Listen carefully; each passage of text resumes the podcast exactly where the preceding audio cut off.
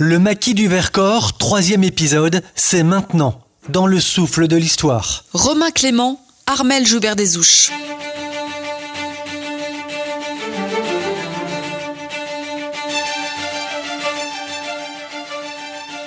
De leur côté, les résistants savent que l'assaut se prépare, mais ils ne savent ni où, ni quand il aura lieu. Huette, concentre ses effectifs sur l'axe le plus vulnérable de son dispositif, entre Lens et Corançon. Le 21 juillet à l'aube, les chasseurs alpins de la 157e division attaquent au col du Croix-Perrin. Ils font une percée à Villard-de-Lans qui est tenue dès le soir.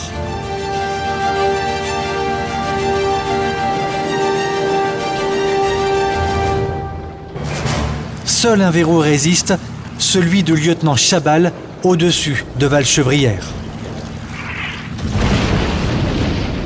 Mais là où l'assaut va être encore plus spectaculaire, c'est à Vassieux. À 9h, surprise totale, 22 planeurs DFS 230 partis de Bron se posent au nord de Vassieux et autour des villages de la Mure et du château. Les 200 paras se répartissent entre le centre du village et celui de la Mure. Deux planeurs sont détruits. Les combats sont d'une violence indescriptible. Immédiatement, les paras s'en prennent aux civils, aux femmes, aux enfants, mais aussi aux vieillards.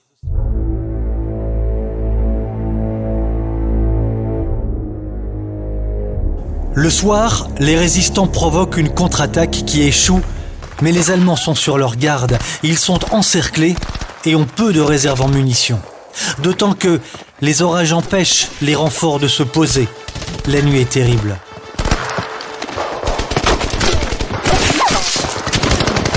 Le 23 juillet 1944, 20 planeurs, les fameux renforts, se posent à Vassieux.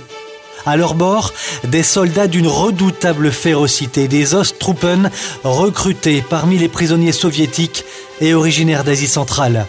Ils viennent avec des munitions et de l'artillerie.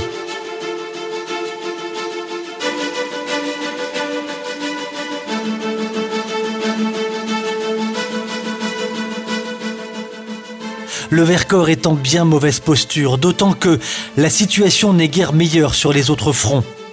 À Valchevrière, malgré une intense résistance, les hommes du lieutenant Chabal cèdent, la plupart sont tués.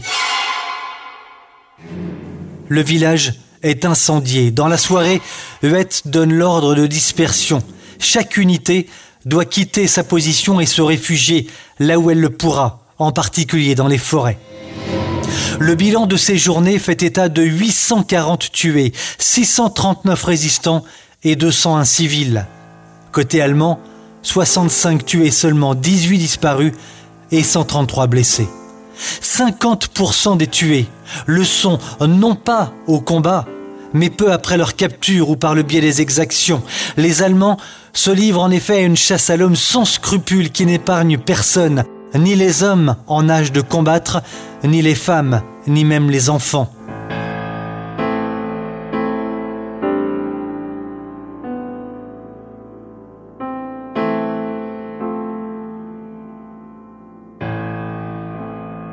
À Vassieux, 72 habitants perdent la vie. L'épuration se traduit par des crimes d'une cruauté que l'imagination a du mal encore aujourd'hui à se représenter. Les blessés sont eux aussi exécutés comme dans la fameuse grotte de la Luire.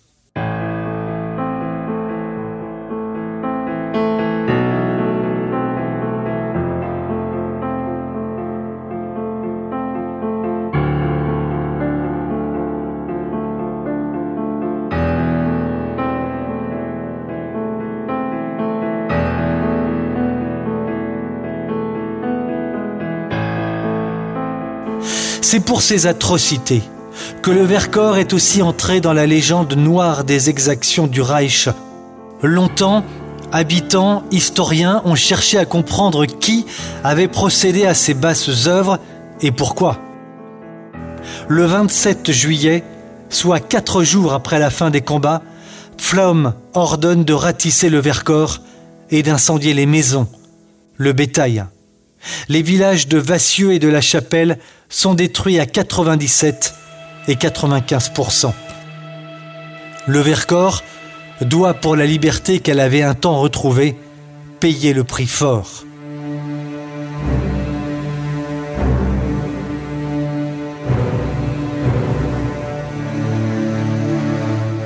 Ces maquisards survivants vont, après des semaines de survie, reprendre le combat.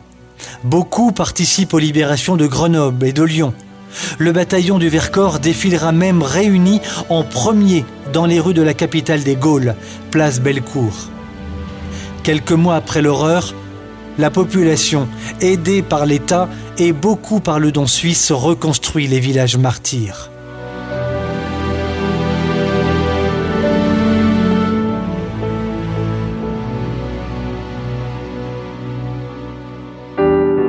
Mais une question lancinante ne quitte pas les survivants.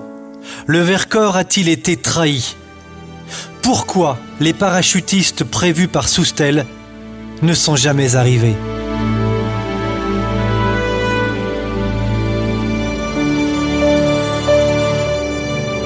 Le souffle de l'histoire. Romain Clément, Armel Joubert des Ouches.